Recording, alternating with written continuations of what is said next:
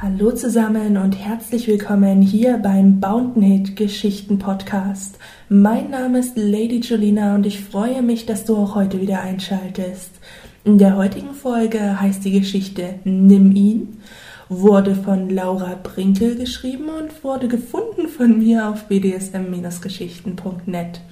Ich würde mich freuen, wenn du diesen Podcast kostenlos abonnierst, regelmäßig vorbeischaust vielleicht ein Sternchen oder eine Rezension da lässt, je nachdem, wo du den Podcast gerade hörst. Und unten in den Show Notes findest du auch nochmal den Link zu meinem Blog selbst. Dort findest du noch mehr Geschichten, ähm, den BDSM-Ratgeber, Umfragen und Co. und das alles ohne lästige Werbung und Pop-ups. Anja stand immer noch vor dem Spiegel. Sie war sich nicht sicher, ob es ihn überhaupt interessierte, dass sie sich mit ihrem äußeren Erscheinungsbild so viel Mühe gab. Er war ein Mann, und trotz seines Alters würde er es vielleicht nicht einmal bemerken. Und wenn er es doch bemerken sollte, würde er es vielleicht als selbstverständlich hinnehmen. Im besten Fall würde er es wohlwollend zur Kenntnis nehmen. Er würde ihre Attraktivität schon zur Kenntnis nehmen. Alle Männer bemerkten Anja, aber er würde es nie verstehen, wie wichtig es Anja war, dass sie sich schön fühlte. Und er würde es nie verstehen, dass sie sich nicht nur für sich selbst, sondern auch für ihn schön fühlen wollte. Es klingelte. Endlich. Ein letzter Blick in den Spiegel bestätigte Anja, dass sie gut aussah.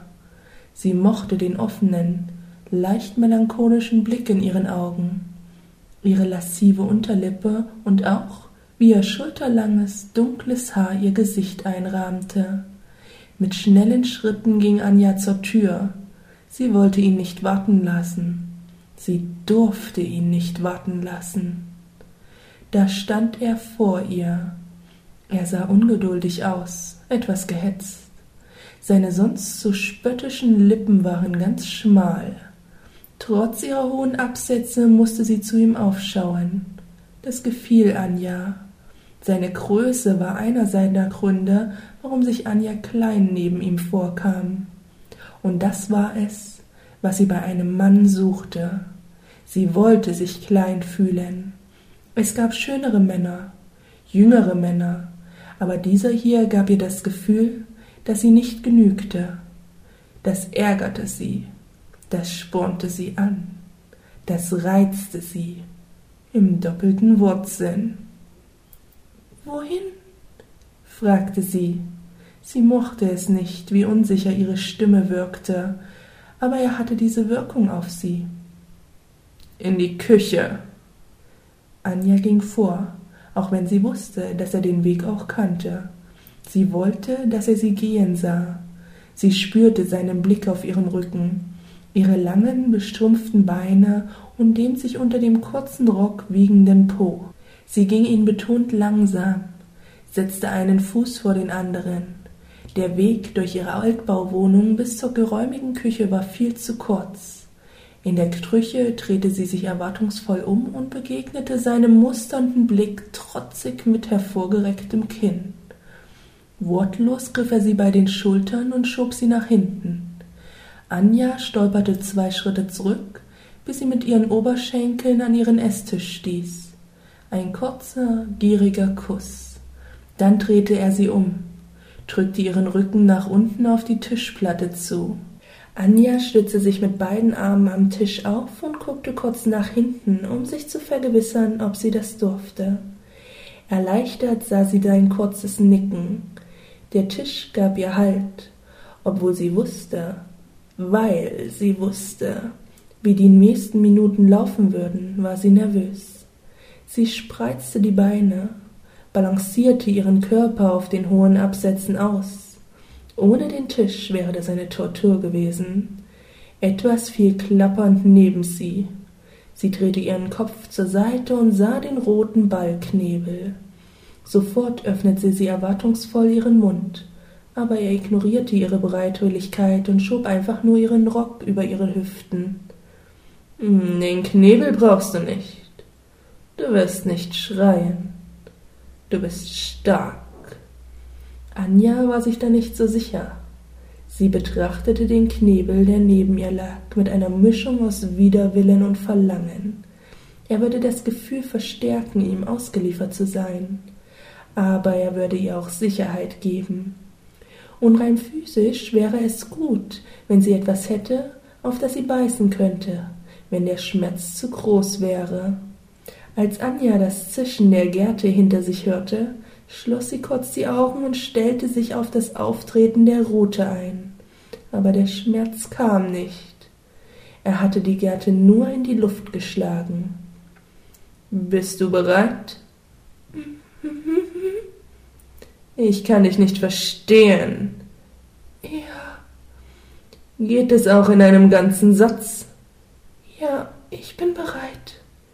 Ich will keinen Laut hören. Anja biss die Zähne fest zusammen und wartete. Es waren vielleicht nur ein paar Sekunden, aber diese ersten Momente vor dem ersten Schlag waren immer endlos lang. Es war erniedrigend, warten zu müssen, bloßgestellt, aber am meisten störte Anja, dass er ihr nicht ins Gesicht gucken konnte. Sie hatte das Gefühl, als sei sie für ihn in diesem Moment gar nicht als Person da, nur als Objekt seiner Lustbefriedigung. Das war mindestens genauso demütigend wie ihre Position. Ein kurzes Zischen. Direkt bevor die Rute auf ihren Hintern auftraf, spürte sie eine leichte Bewegung der Luft auf ihrer nackten Haut. Es klatschte.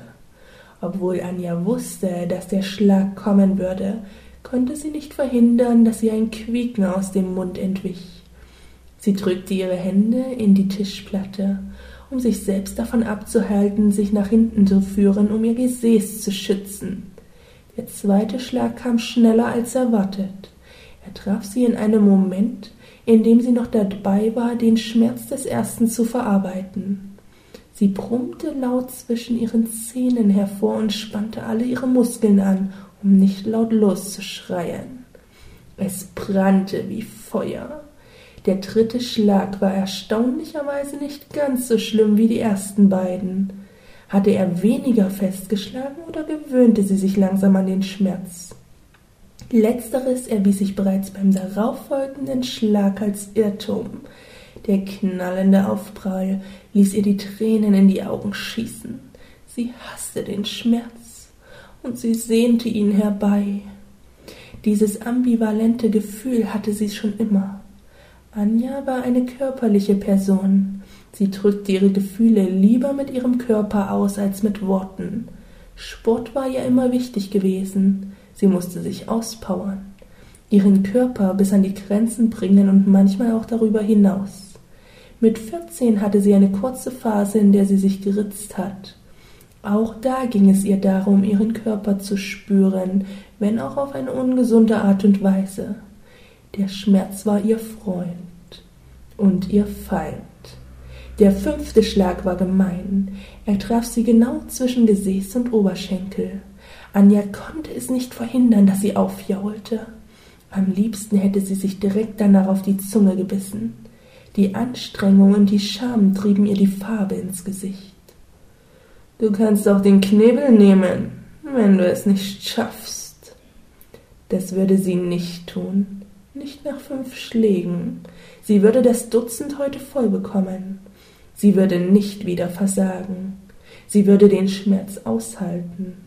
Zum Glück verlangte er an diesem Tag nicht von ihr, dass sie laut mitzählen muss.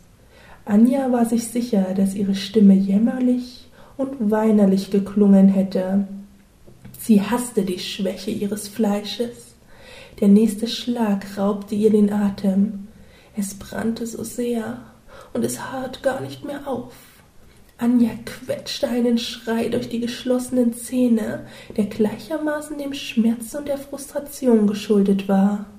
Ein dünner Schweißfilm hatte sich auf ihrer Oberlippe gebildet, ein untrügliches Zeichen, dass sie gestresst war. Sie versuchte sich zu konzentrieren. Wie viele Schläge waren es noch? Drei? Vier? Fünf? Sie hatte vergessen mitzuzählen, das war ihr noch nie passiert. Ein Zischen, ein Klatschen. Dieses Mal gab es kein Halten mehr. Sie schrie ihren Schmerz laut heraus. Am liebsten wäre sie auf und ab gehüpft, um sich abzulenken. Du schaffst es nicht. Das war kein Spott in der Stimme, keine Bosheit. Er stellte nur nüchtern die Tatsachen fest. Doch, doch, doch, doch, doch, ich kann das. Ich, ich, ich werde nicht noch einmal schreien. Bitte, bitte, bitte lass es mich probieren. Er antwortete nicht. Bitte, bitte, bettelte sie, obwohl sie wusste, dass das bei ihm auf taube Ohren stieß. Nimm ihn, antwortete er trocken an. Anja resignierte. Sie richtete sich etwas auf, nahm den Knebel und öffnete zögerlich ihren Mund. Der Knebel symbolisierte ihre Schwäche, ihre Unmacht, und er steckte ihn ihr nicht einmal in den Mund. Sie musste es selbst tun. Es kostete sie einige Überwindung, aber sie wusste, dass sie geschlagen war. Vorsichtig schob sie ihn zwischen die Zähne und zurrte den Riemen hinter ihrem Kopf fest. Sie beugte sich wieder auf den Tisch und wartete. Dem Zischen folgte das Klatschen und dann der Schmerz. Sie schrie aus Leibeskräften. Der Knebel dämpfte das Geräusch zwar, aber in ihrem Kopf war der Lärm ohrenbetäubend. Noch ein Schlag. Und noch einer. Ist er endlich fertig? Das Dutzend musste doch schon längst erreicht sein. Und noch ein Schlag. Anja wimmerte und wartete. Endlich wurde ihr klar, dass kein weiterer Schlag mehr kommen würde. Sie zählte nach. Acht? Nur acht? Sie fühlte sich ganz elend. Ihr Hintern brannte. Ihr Kiefer tat weh. Sie fühlte sich so winzig. Und sie war gleichzeitig so geil. Die Hitze in ihrem Gesäß breitete sich in ihrem ganzen Unterkörper aus. Sie schämte sich dafür, dass es sie geil machte, und absurderweise verstärkte die Scham ihre Geilheit auch noch. Ihn machte die Situation auch an. Sie verstand nur zum Teil, was es ihm brachte, sie immer wieder aufs Neue zu demütigen, zu erniedrigen oder zu schlagen, aber sie wusste, dass es ihn erregte, ihre blanke Möse von hinten zu betrachten.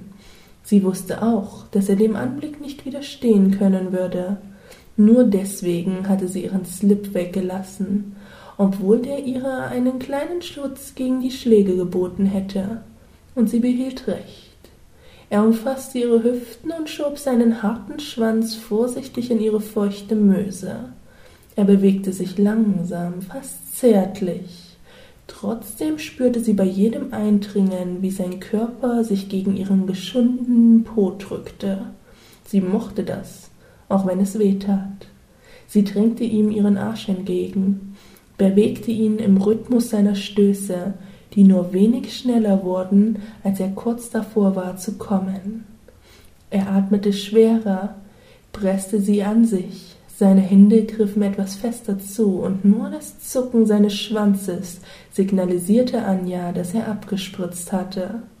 Eine Weile stand er einfach so schweigend da und wartete darauf, dass sich sein Atem beruhigte. Als er seinen Schwanz aus ihr herauszog, war er schon ganz weich. Ein schmieriger Film lief Anjas Innenschenkel herunter. Als sie sich aufrichtete, hatte er wieder sein übliches spöttisches Lächeln im Gesicht. Komm, forderte er. Die Nacht war noch lang. So, das mal wieder eine kleine Geschichte von dominanten Mann, devoter Frau, wurde jetzt sehr, sehr oft gewünscht. Ähm, anscheinend kommt das wohl am besten bei euch an. Also werde ich das versuchen, ein wenig häufiger zu machen. Und wie gesagt, ich würde mich freuen, wenn ihr den Podcast kostenlos abonniert regelmäßig vorbeischaut und unten in den Show Notes findet ihr auch nochmal den Link zu meinem Blog. Dort findet ihr auch das Kontaktformular. Würde mich freuen, wenn ihr mir sagt, welche Art Geschichte euch am besten gefällt. Und dann versuche ich das zumindest das nächste Mal öfters zu bringen. Bis dahin, ciao.